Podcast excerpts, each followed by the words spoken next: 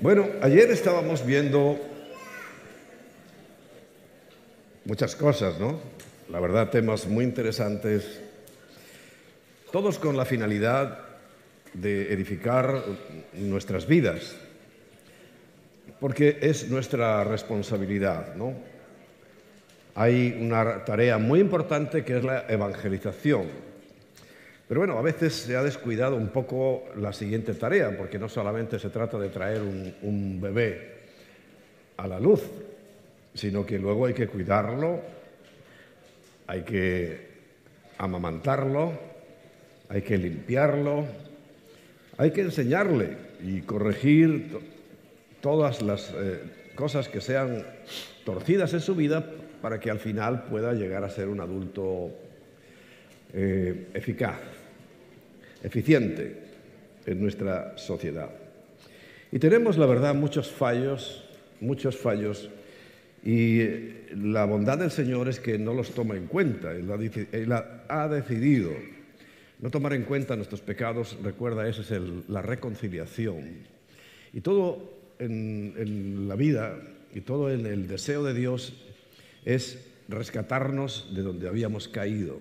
Porque caímos estrepitosamente y no solo una vez, sino después de esa otra y otra y otra, y así continuamos cayendo y haciendo cosas equivocadas una y otra vez. Pero Dios es bueno y tiene aún para nosotros, sabiendo y conociendo nuestro carácter tan inestable en muchas ocasiones, planes que va a cumplir. Pero mientras estaba, creo que estaba compartiendo eh, Carlos, que nos llevó a Lucas, eh, en el capítulo 17, creo que hablamos ahí. Bueno, estaba hablando de eso. El caso es que mis ojos se fijaron en, un solo versículo, en el capítulo 17 de Lucas, muy cortito, pero me ha tenido dando vueltas en la cabeza durante este día de ayer y esta mañana, porque ahí, como en medio del panorama del que está hablando, este capítulo es la venida del reino. Recuerda, todo se basa en el reino. Cuando Dios creó a Adán y a Eva, lo que quiso es establecer un reino aquí en la tierra. Ya había uno en el cielo, pero él quiso tener uno similar aquí en la tierra. Y le fallamos. Bueno, en medio de eso, sabéis, este, este, está el versículo 32 que dice, acordaos de la mujer de Lot. Claro, vemos que nos está advirtiendo de que en el tiempo de Lot las cosas estaban en una situación muy similar a la que hoy estamos viviendo, muy similar en cuanto a la conducta, en cuanto a al comportamiento que como seres humanos tenemos que somos eh, fáciles en el desenfreno y muy difícil de controlar nuestras emociones, sobre todo cuando no están sujetas. La sujeción es clave en todo esto. También habla de los días de Noé, ¿no? Todo este, igual que en Mateo 24, aquí en Lucas 17 eh, habla de este asunto. Y una característica, una cosa que ocurrió en el tiempo de Noé, ya lo sabéis, es que su mujer como que tuvo añoranza por sus cosas. Seguramente ahí no eran pobres, ni mucho menos, cuando Abraham y su sobrino Lot deciden separarse porque, bueno, tenían muchas propiedades cada uno y había conflictos entre los pastores de uno y los pastores, hablan pastores de ovejas, ¿no? Y los pastores del otro, se separan. Eh, Lot evidentemente se va hacia la mejor parte. Claro, ahí cuando vamos a Israel y vemos eh, el Mar Muerto y continuación del Mar Muerto, pues no nos podemos imaginar que aquello era la mejor parte hoy, pero lo era. Porque precisamente a raíz de esa, de esa conducta ya tan, tan eh, exageradamente pecaminosa, Dios tuvo que tomar medidas, y muy serias, de tal manera que, bueno, digan lo que digan, hablen de todas las fallas que quieran y hablen de todo lo que les dé la gana, fue Dios el que manifestó una vez más y dio un, un golpe sobre la mesa para que reaccionáramos. Tan terrible que dejó aquello pues como lo conocemos hoy, cuando vamos a Israel, toda la zona del Mar Muerto, evidentemente tiene una depresión de 400 metros y pico por debajo del nivel del mar, porque algo cayó del cielo, y no por casualidad, sino porque eh, Dios lo envió, algo cayó del cielo, que aquello que se llamó, eh, y está en la Biblia, el bosque, bosque del Negev, se convirtió en el desierto del Negev y todo lo que acompaña a su alrededor. Pero era una zona rica y próspera, sin necesidad de ningún tipo, y Lot formaba parte de esa población o de esas pequeñas poblaciones que conformaron lo que conocemos como Sodoma y Gomorra. El juicio fue, o sea, evidentemente ellos estaban viendo el deterioro en las personas, el deterioro en el comportamiento, estaban viendo cómo la decadencia a todos los niveles se había hecho muy manifiesta, muy presente en la vida cotidiana. Y supieron perfectamente cuando el Señor los visitó, seguramente con la intención de que ellos pudieran rehacer sus vidas y cambiar. Pero hay momentos en los cuales el Señor ya tiene que poner un final, un ya, un ya basta, porque la perversidad y la maldad aumentan y, todavía aumentan, y lo vemos en estos días. Y lo más triste es que eh, estamos viendo, sobre todo en la población española, los que nos fijamos un poco en estas cosas, cómo efectivamente estas cosas que dice que son normales no tienen nada de malo, ¿no? Que, coman y que beban y que, se casen y se den casamientos, eso no tiene nada de malo, es normal.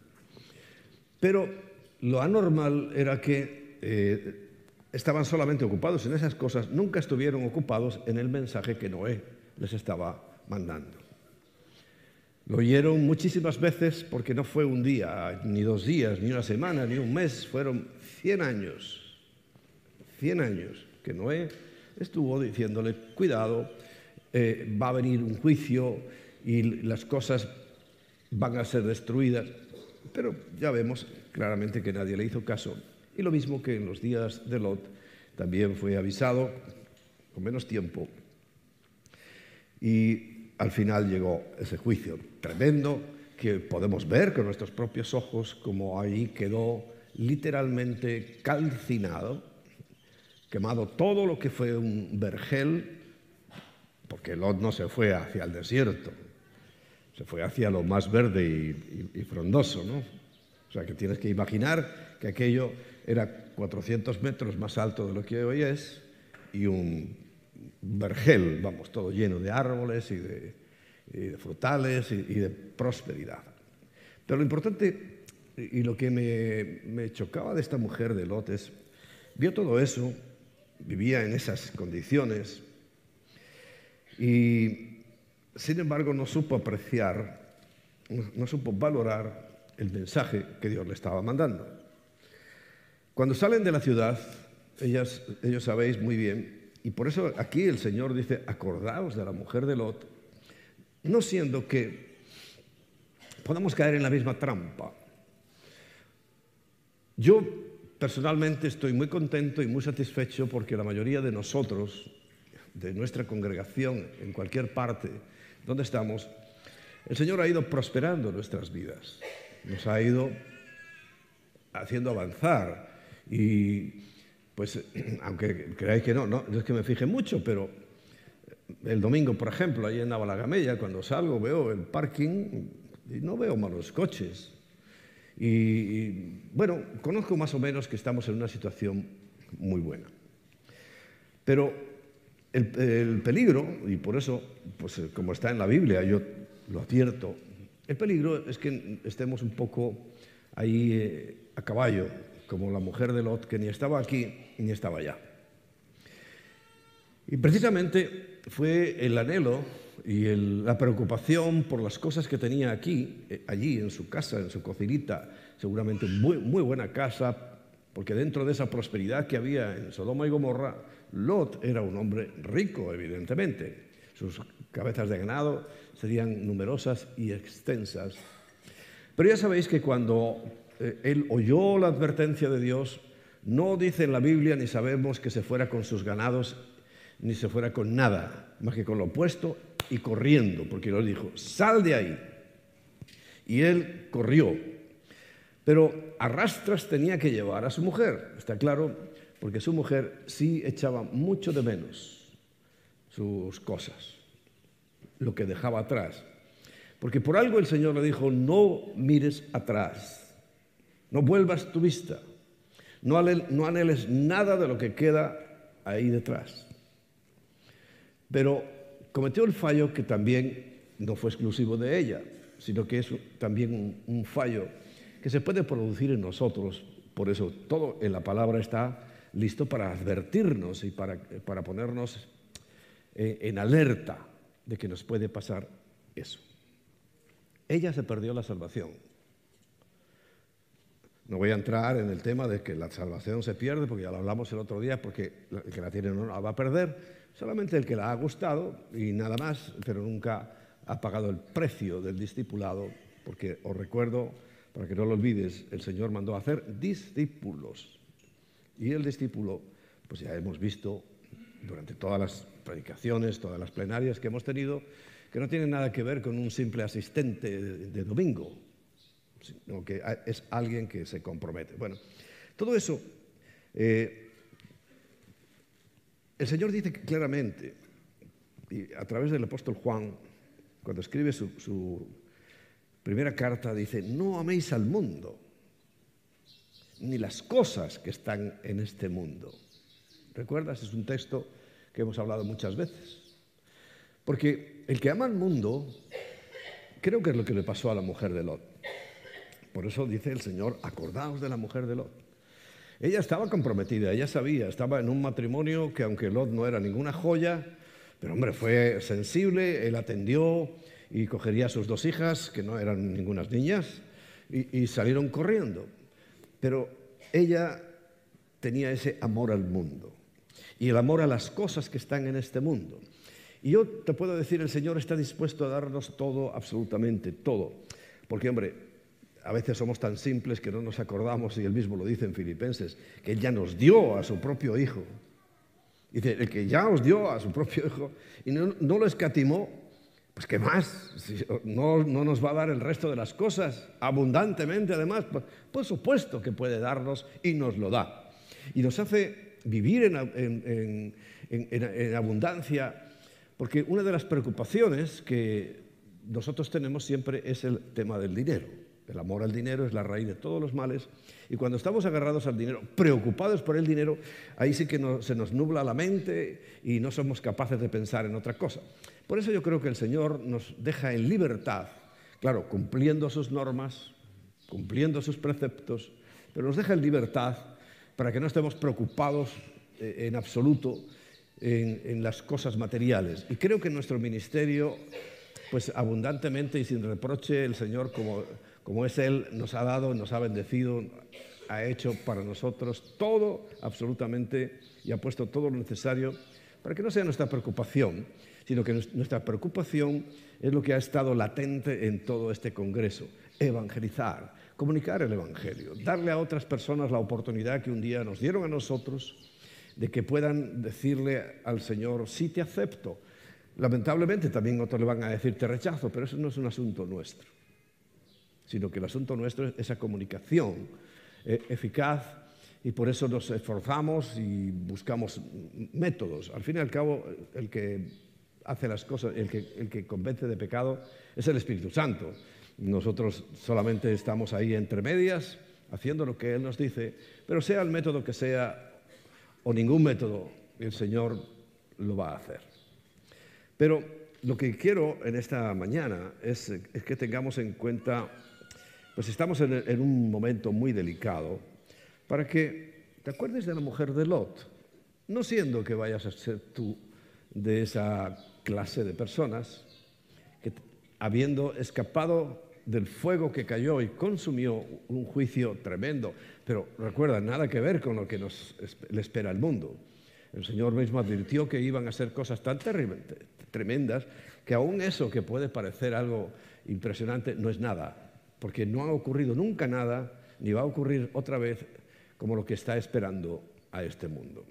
Este mundo que eh, literalmente le ha dado la vuelta, le ha dado la espalda al Señor, no quiere saber absolutamente nada de las cosas del Señor y ha hecho cosas tremendas. Por eso eh, yo no, quiero que dejes de disfrutar de, las bendiciones que Dios te ha dado, porque para eso nos lo ha dado, para que lo disfrutemos, sino para que no lo ames. Porque hoy, y, esto es eh, lo más preocupante que, que tenemos que tener nosotros en cuenta, si me acompañas a Isaías capítulo 24,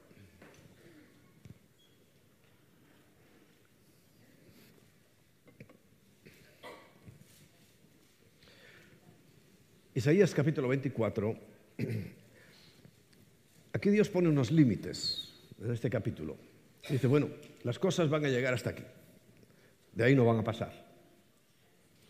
Y cuando lo examinamos con las circunstancias y con lo que nos rodea, en el versículo 5 dice, y la tierra se contaminó bajo sus moradores.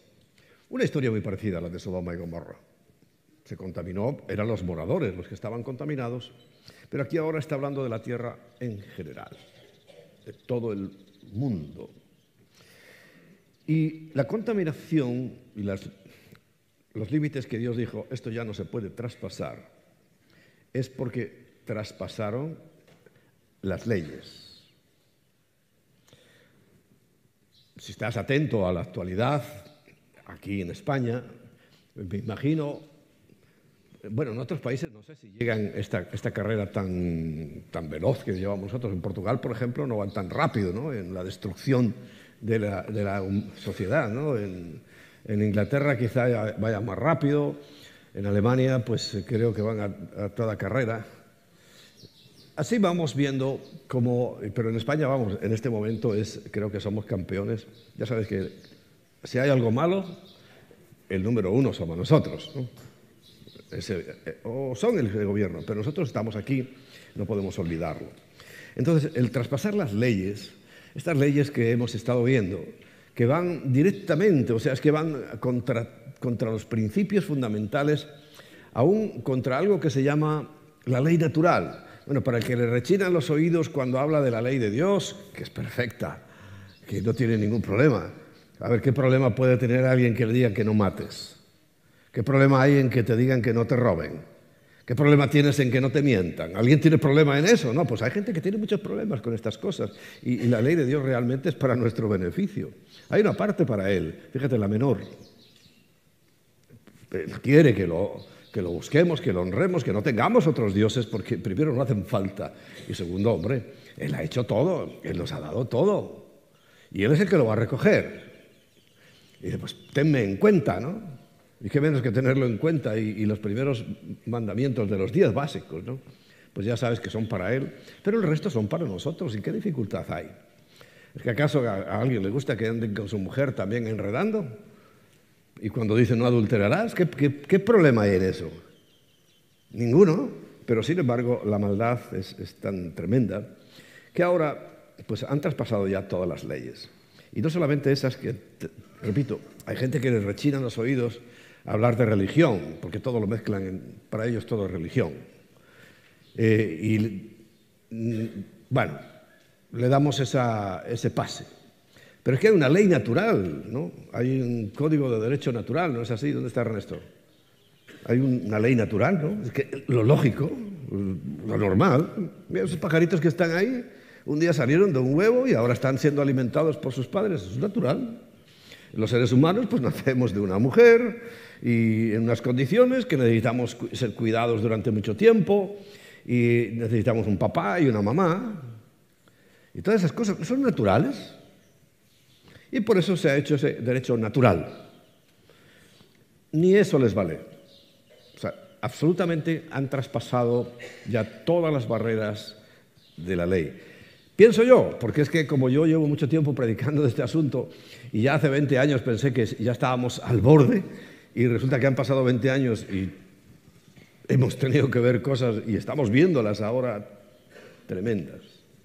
Pero es una de las barreras en las cuales nosotros tenemos que poner nuestros ojos porque ya se han traspasado las leyes. Falsearon el derecho.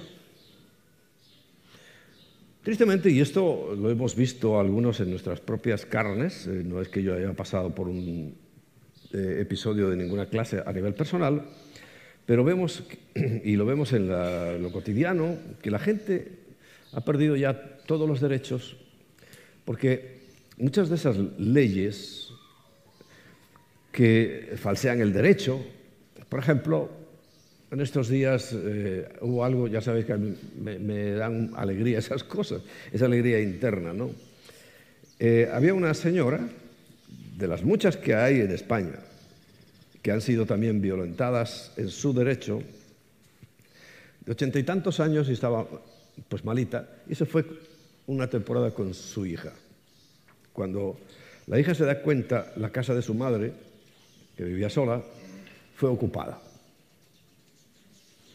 Bueno, la, hija estaba muy preocupada porque, bueno, la madre, si se entera de ese episodio, ahí ya, se iba a morir la mujer, porque además es que el que ocupó esa casa tiró todas las cosas allí a la basura, sus recuerdos, todo lo tiró en la acera, eh, en, la, calle, y estaban preocupadas porque su madre no se enterara. Porque literalmente no hay derecho, o sea, no hay nadie que proteja a esa señora. O sea, cualquiera, un policía, ya te vas ahora mismo. Y bueno, tuvo que llegar, y en la parte, ya sabéis, yo soy un poco así también eh, eh, en, el plano humano, llegó un desocupa hay ocupas que entró allí y llegó un desocupa. Y como era un caso tan, es que salió en la prensa y todo el mundo tiene que estar indignado de que, una señora, ¿qué va a hacer una señora de 85 años si la ley no la protege? Protege al ocupa. Y llegó un desocupa, sabéis que hay un grupo de desocupas. Normalmente eh, son como una especie de armarios empotrados, con patas. Y le tocó a la puerta y dice, cinco minutos, en cinco minutos estás fuera. Claro, el derecho, pero, el caso es que a los cinco minutos cogió, entró, lo agarró, lo tiró a la calle, lo ocupa y ya está. Que haya que llegar a eso es muy triste. Que tengamos que estar en esa situación es, es lamentable. Pero todo está siendo por eso, porque es que ya ni el derecho natural. A ver, ¿cómo puede alguien dudar de que una señora que, de 85 años, que tiene su casita en donde sea, puede llegar a alguien y ocuparla? Pero hoy es así, y es un ejemplo. A todos los niveles estamos literalmente eh, fuera ya de los límites. O sea, ya hemos traspasado los límites. Pero hay otro, otro límite que es, curioso, ¿no? Tiene, a uno le pone a pensar, porque es quebrantaron el pacto sempiterno. Quebrantaron el pacto sempiterno. Claro, ¿qué es esto? Primero, la palabra sempiterno, a diferencia de eterno, Dios es eterno porque no se le conoce principio ni tiene fin. Pero sempiterno significa que tuvo un principio, pero ya no tendrá fin. Quiere decir que el pacto de la salvación por la gracia sería el pacto sempiterno. Y encajaría bien dentro de todo este asunto porque, eh, recuerda, Isaías es un profeta y está hablando proféticamente de lo que iba a ocurrir en un tiempo que es este. Y no es difícil entender que ya el límite, o sea, el, pero es un límite de amor que Dios dio para que la gente pudiera salvarse, pues se ha traspasado y se ha quebrantado y no nadie le hace, o muy poca gente le hace caso. Aunque estamos viendo con alegría que hay focos que el Señor está eh, levantando en diferentes lugares para que se oiga el Evangelio y llegue a entrar en el corazón. Esto, esto es cierto. Pero lo cierto es que no podemos negar que la inmensa mayoría, la inmensísima mayoría de la población rechaza absolutamente este pacto sempiterno. Pero hay otro matiz de este pacto sempiterno que tiene que ver con nuestra sociedad. Cuando tú lo planteas en qué es lo que está ocurriendo. Fijaos, hace un par de semanas, no sé en qué punto de desarrollo está, se ha hecho una nueva ley para la familia. ¿En qué punto está? ¿Alguien sabe si ya se aprobó o está solamente planteada? La familia. Ciento y pico diferentes tipos de familia, menos lo que es una familia, por supuesto. lo, que es una familia no, no, es una familia y son ciento y pico y hay familias hasta yo creo que de perros. algo, horroroso van a sacar de ahí, de, de ese asunto. Porque en definitiva, el pacto sempiterno, hay quienes piensan, y yo me uno a ese pensamiento, que tiene mucho que ver, no es exclusivo ni excluyente, pero tiene mucho que ver con el matrimonio, que es la base de la familia. El compromiso de un hombre y una mujer, que es lo natural, es la ley natural, pero por supuesto es la ley de Dios que se está quebrantando, que quieren destruir a toda costa como sea. ¿no? Y quiere decir que hoy, eh, solamente en el tiempo de la pandemia, recuerdo que se bajó un poco el porcentaje de divorcios, matrimonios deshechos. Pero seguro, que era una cuestión económica, ¿no? porque una separación siempre cuesta. Y se frenó un poco, pero no se ha frenado gran cosa. Sigue habiendo casi, casi la misma proporción de matrimonios que de destrucción de los tales. ¿Por qué? Porque eso formaba parte de algo que eh, proféticamente ya estaba viendo Isaías, que iba a ocurrir, que dentro de todo el derecho, creo que el, pacto sempiterno, el, pacto, fíjate que es tan parecido al de salvación, porque al fin y al cabo nosotros cuando estamos hablando, cuando el Señor nos habla de salvación, quizá eh, hoy sería cada vez más difícil, yo creo, tener un concepto de salvación claro, porque ya el concepto precisamente del pacto sempiterno, visto como el compromiso matrimonial, está desapareciendo. Quiere decir que cada vez sería más difícil evangelizar, porque cuando el Señor nos habla de Él y de su trato con nosotros, está hablando de un pacto. Es sempiterno porque, aunque la mente de Dios siempre existió, en la nuestra no, nosotros un día comienza algo que nunca va a terminar. Y lo compara con el matrimonio, lo compara con la familia, porque el, proyecto de Dios era crear lo mismo que hay en el cielo aquí en la tierra.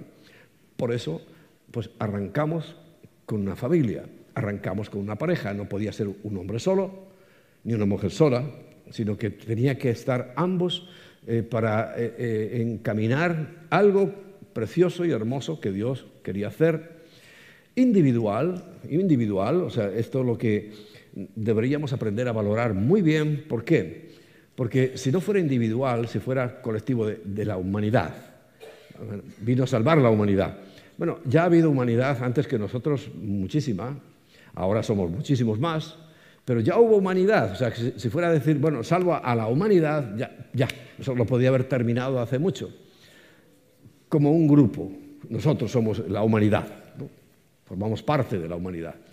Pero a mí me maravilla que Dios no solamente tiene en cuenta la humanidad en general, sino que cada uno de nosotros es muy importante para Dios.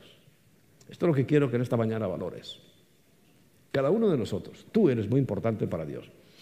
Y un día vas a ser consciente de que cuando llegues al cielo, a lo mejor hay quien le pregunta, Señor, ¿por qué dejaste que avanzara tanto esto? falsearon las, leyes y el derecho, y sobre todo ya quebrantaron el pacto sempiterno, o sea, lo, han hecho pedazos, lo están haciendo pedazos. ¿Por qué lo has aguantado? Y el Señor, pues seguramente dirá, por ti, porque era necesario esperar por ti, porque Dios sabía, y, y esto lo dice la Biblia, ¿no? que el número de los gentiles está contado. Y si está contado el número de los gentiles, imagínate el de los de su pueblo, contadísimo. Y Dios espera hasta el tiempo necesario, tiene la paciencia necesaria para esperar por ti, por mí, por cada uno de los que todavía faltan. Como no sabemos cuántos faltan, por eso nosotros estamos entregados a la tarea de comunicar el Evangelio.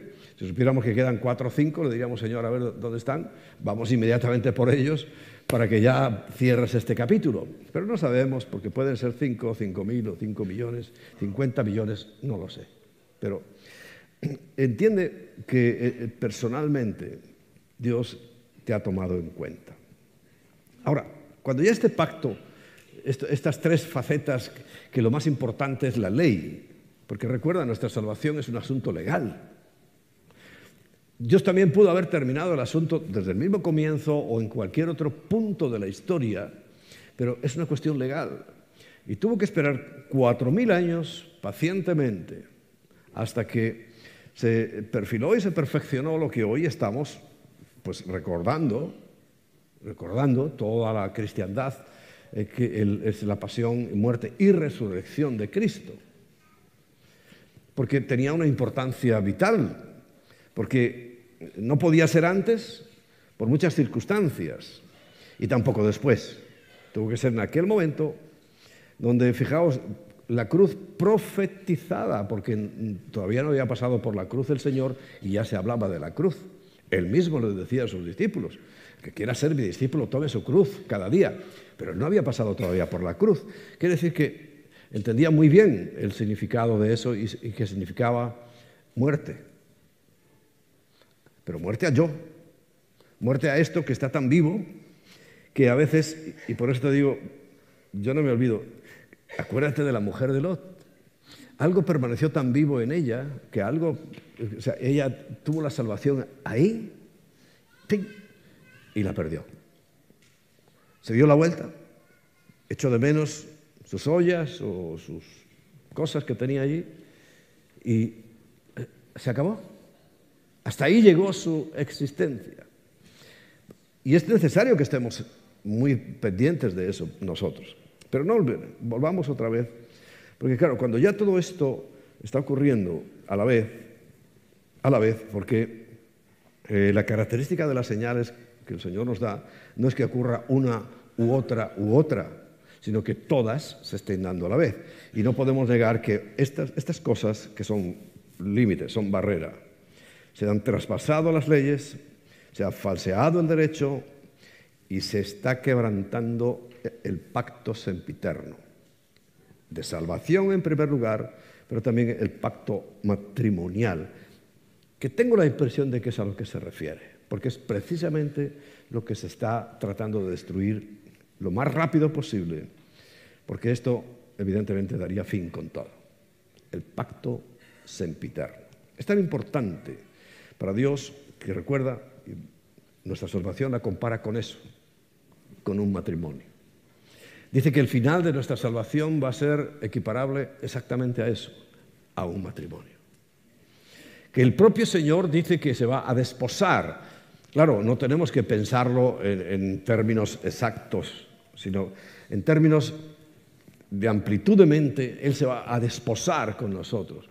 Quiere decir que todo ese tiempo que ha pasado, y aún en tu propia vida, porque el tiempo ha sido largo, ya van seis mil años prácticamente, y ha sido largo, pero bueno, no hemos vivido esas etapas, pero las nuestras personales sí las hemos vivido. Y sí hemos tenido que, que eh, enfrentar y confrontar todos estos asuntos. Y ahora que los estamos viviendo personalmente, mucho más tenemos que estar atentos a todas las circunstancias, porque en cualquier momento todo va a cambiar. Ahora, cuando eso llegue, ¿qué vas a hacer tú? ¿Cuál va a ser tu respuesta ante ese asunto? Obedeceremos a Dios aunque no entendamos mucho, porque la mujer de Lot, y a lo mejor incluso Lot, ni, nadie, y sobre todo sus hijas, no entenderían nada de lo que estaba pasando. Pero en esas circunstancias lo que los salvó fue la obediencia. A los que se salvaron, porque ella no, fue la obediencia. Y para este tiempo, para todos los tiempos, pero especialmente para este tiempo, tenemos que estar muy atentos porque la obediencia es fundamental.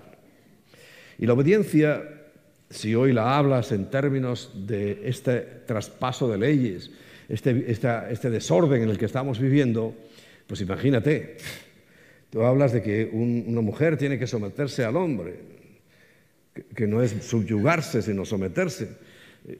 Y vamos, te fusilan prácticamente. Y cualquier cosa que hables, aún del derecho natural, de las cosas naturales, siempre vas a encontrar hoy una respuesta tan violenta en contra de todo esto, que sinceramente yo pienso que ya estamos en el último tiempo.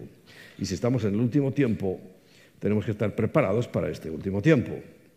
Porque dice el versículo 6 que por estas cosas, esta causa, la maldición consumió la tierra. Repito, esto es profético. Él ya vio la tierra totalmente consumida. Pero nosotros estamos entrando en ese, en ese punto. Y sus moradores fueron asolados y por esta causa fueron consumidos los habitantes de la tierra y disminuyeron los hombres. El Apocalipsis nos dice claramente que va a quedar una parte de esta población, un tercio de lo que hoy conocemos, si hay 8.000 millones, echa cuentas, ¿cuántos van a quedar? ¿Y, qué tipo de gente es la, la que va a quedar? Pero bueno, hoy la idea no es enfocarnos en las cosas que van a ocurrir, aunque mucho cuidadito porque en estos días hemos estado también muy pendientes de lo que está pasando en Israel.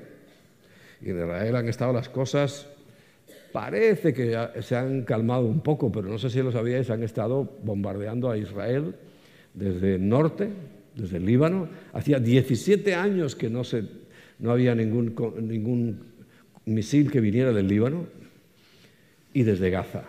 Y en el centro, en Jerusalén, en la explanada del templo, bueno, unas batallas campales increíbles. Lo cual, claro, ves el panorama profético, sabes que tiene que ser por ahí el asunto, que todo lo que pasa en Israel es lo que cuenta. Lo demás son circunstancias, pero lo que cuenta lo de Israel, claro, incluso estábamos el pastor Holland y yo diciendo qué noticias hay, eh, eh, porque en Estados Unidos en, inglés siempre son más generosos y más precisos en noticias que en, que en español, a ver qué pasaba, porque es que iba para arriba, para arriba, para arriba, porque claro, Israel respondió, no se quedan quietos ni un instante. O sea, es cohete y cohete. Y, vamos, y no es una proporción, porque no pueden ser proporcionales. Y iba aumentando, aumentando. Ayer parece ¿no? que se quedó. Bueno, pero este, esto es una paz tan débil, tan frágil, que si estalla, si pasa algo allí ya gordo, ahí ya sé que podemos contar con que todo se acabó. Ahora, ante esa expectativa, ante la expectativa de que todo se acabe, ¿qué es lo que el Señor nos dice a nosotros? Aparte de lo que dicen, acuérdate de la mujer de Lot, no siento que tú vayas a ser así, a, cometer ese error, pero lo que nos dice es, aunque ante esa expectativa, quiere decir que el tiempo es, corto, es muy limitado, es muy, escaso. O sea, ya no podemos decir, uy, bueno, hagamos planes a, 20, a 30, a 50, a 100 años. No, no, no, no, olvídate de hacer planes de esa categoría. Pero tenemos que trabajar en la inmediatez. Porque como no sabemos si mañana vuelve otra vez a eso a, evolucionar y, ya, hay una guerra que podríamos decir, mira, es la del Salmo 83 eh, o la de Gog y Magog. Pero lo importante es que nosotros tenemos hoy más que nunca trabajar en la inmediatez. O sea, ¿cuánto tiempo tengo yo para hacer el trabajo que el Señor me encomendó? Hoy. Ahora. Mañana. Si llega mañana. Entonces, cada día es el tiempo que tú tienes. Porque no puedes decir, bueno, ya lo dice la Biblia, ¿no? Dice, haremos planes, iremos a tal ciudad y compraremos y venderemos. ¿Y, qué le dice el Señor necio?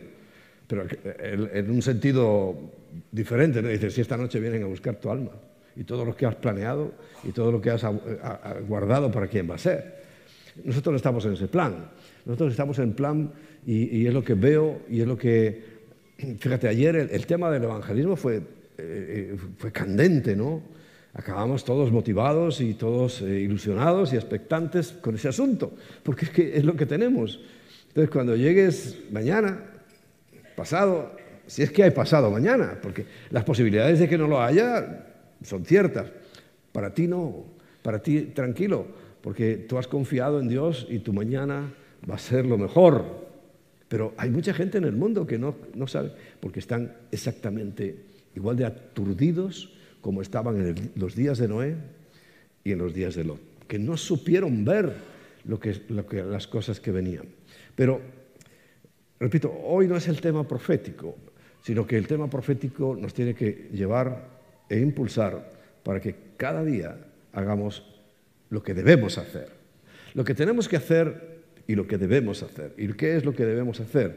Pues obedecer ese mandamiento tan importante final y concluyente que el Señor dio después de haber dicho tantísimas cosas, enseñanzas, que ni siquiera podemos alcanzar a comprenderlas todas, pero una es clarísima. Ir y hacer discípulos en todas las naciones no creo que tenga mayor secreto, ni hay que pasar por ninguna escuela de teología para entender eso, ¿verdad que no? Sencillo. Y esas cosas sencillas son las que tenemos que esforzarnos. Y hoy eh, Aún nos queda todavía materia importante en la cual vamos a, seguir refrescando en algunos casos y en otros a ser instruidos cuando no se ha oído por primera vez, pero sí en la urgencia, en la necesidad, en, lo imperioso que es que nosotros tomemos las riendas de este asunto. La idea de la mujer de Lot es que todavía no se desprendía del mundo. Por eso dice, acuérdate. Así que yo ya terminamos en esta mañana, vamos a orar para que tú en, ese examen que tienes que hacer, y hay que hacerlo con el Espíritu Santo, en su presencia, tengas eh, una, lista de prioridades. Establezcas tu lista de prioridades y le digas, Señor, eh, yo no puedo ser como la mujer de Lot, porque por algo dices que nos acordemos de ella, porque su actitud fue en parte buena, pero catastróficamente mala para ella. Y sabes, renunciar a las cosas no es perderlas. Renunciar a las cosas en, la administración y en los términos de Dios es ponerlas por debajo de Él. Hace poco dije que si tu familia eh, no es como mucho el segundo lugar, como mucho, no estás bien. Y mucho menos las cosas, porque ¿qué anhelaba esa mujer? Su familia iba con ella corriendo. No era familia, decía, no, es que echo de menos mi familia, pero ¿qué familia? ellos eran extranjeros allí. Y su familia iba corriendo con ella, su marido y sus dos hijas. Quiere decir que lo que estaba es agarrada, aferrada fuertemente a lo material porque es nuestro gran enemigo. Es tu gran enemigo. Y te vas a dar cuenta, mucho más cuando dentro de un rato Emma ponga, nos ponga contra la espada y la pared en cuanto al tema finanzas y material, que es imprescindible, pero al mismo tiempo puede apresarnos y agarratarnos hasta tal punto que vayamos a perder lo que el Señor ha hecho y lo que tú con, tu esfuerzo también has logrado por darte la vuelta. No llegó a, darse la vuelta y volver a su casa, simplemente lo anheló y miró. Voy a mirar por última vez mi casita, mis cositas, porque es imprescindible para poder disfrutar incluso de lo material, una renuncia total y viendo que aún puede afectar gravemente, gravemente. Podemos estar en esa fase, de, bueno, ya soy salvo, ella en principio escapó de la ciudad, pero no llegó al destino. ¿Recuerdas? Hablamos de eso. Se habló de eso. No, llegamos al no llegó al destino. ¿Qué más da que saliera de la ciudad si no llegó al destino? Y eso es lo más importante. Es un resumen pequeño de todo lo que se ha hablado que debes de guardarlo en tu corazón porque son tesoros perlas que está poniendo el Señor a través de todos los, los que han participado, a través de nuestros pastores, han puesto en nuestros corazones. Y olvidarlos sería olvidar quizá algo que nos puede marcar la diferencia. Fíjate, una simple mirada atrás marcó la diferencia de esa mujer. Ni siquiera sabemos se llama. Pero fue terrorífica su historia que hasta el día de hoy todo el mundo conoce la famosa estatua de sal. Así que por favor, en esta mañana, Señor, venimos rindiendo nuestro corazón una vez más delante de ti. Estamos viendo las señales. Estamos viendo que ya se han traspasado las barreras que tú pusiste. Estamos viendo como el ministerio de la maldad avanza y avanza de una manera que nunca imaginamos. Y aunque creamos que este es el final, todavía podemos ser sorprendidos con algo más. Solo tú lo sabes. Pero eso para nosotros no tiene excesiva importancia. Escudriñamos las escrituras para ver en ellas, sobre todo, verte a ti reflejado, ver tu amor porque hasta a de este mismo profeta nos dijiste que tu amor es, y la maravilla de tu, de tu gracia para nosotros es que nos estás avisando de lo que va a ocurrir aún desde el principio. Y queremos, Señor, vivir para ti y que en esta última jornada que vamos a estar aquí contigo juntos en esa armonía que siempre hemos buscado, que realmente consolide en nosotros los principios y que no haya dudas como la mujer de Lot. Que no tengamos un corazón sí pero no, sino que sea un corazón solamente para ti. Que no amemos lo material. Señor, disfrutamos de lo material porque es para nosotros que lo has hecho. El mundo entero lo hiciste para nosotros. Pero nunca pueden reemplazarte a ti, Señor. Y aunque estemos pues creyendo que no ha reemplazado o que no está reemplazando lo material, vemos como el ejemplo de esta mujer, en el fondo sí, lo material estaba reemplazando tu amor. Así que Señor, ayúdanos a escudriñar nuestros corazones, a despegarnos definitivamente de las cosas que no tienen ningún valor, porque nada de eso tiene ningún valor. Cualquier cosa que perdamos material, tú la puedes reponer en un segundo pero lo que no podrá reponer a tiempo quizá es nuestro corazón, dañado y afectado por el pecado. Y una de las cosas más terribles que enfrentamos a diario es cuando tenemos que sopesar las cosas que tenemos contigo. Hoy es un día especial, literal. Aunque se celebre el día de mañana, Señor, por fechas de calendario del mes, hoy estabas saliendo de la tumba en victoria para transmitirnos esa misma victoria a cada uno de nosotros. Hoy vemos como el mundo está ya literalmente en una carrera desenfrenada hacia el final, pero dile al Señor, cuenta conmigo todavía. Aunque falte un minuto, aunque falte un día, falte el tiempo que falte, nosotros no nos quedaremos impasivos, no nos quedaremos simplemente esperando, sino que siempre estaremos a tu servicio. Cuenta conmigo, Señor cuenta conmigo. Y por favor, si todavía hay dudas en mi corazón, si todavía tengo anhelos en mi corazón, si todavía creo que hay algo aquí en la tierra que me pueda atrapar de tal manera que, que llegue a dudar y dar la vuelta, Señor, quítalo de mí. Y sé que es lo material, y sé que es el amor al dinero, y sé que es el amor a las cosas que tenemos lo que nos puede hacer, Señor, retroceder dramáticamente. Por eso entrégale hoy todo al Señor, pero todo. porque Él te dará mucho más. Vamos a adorarle.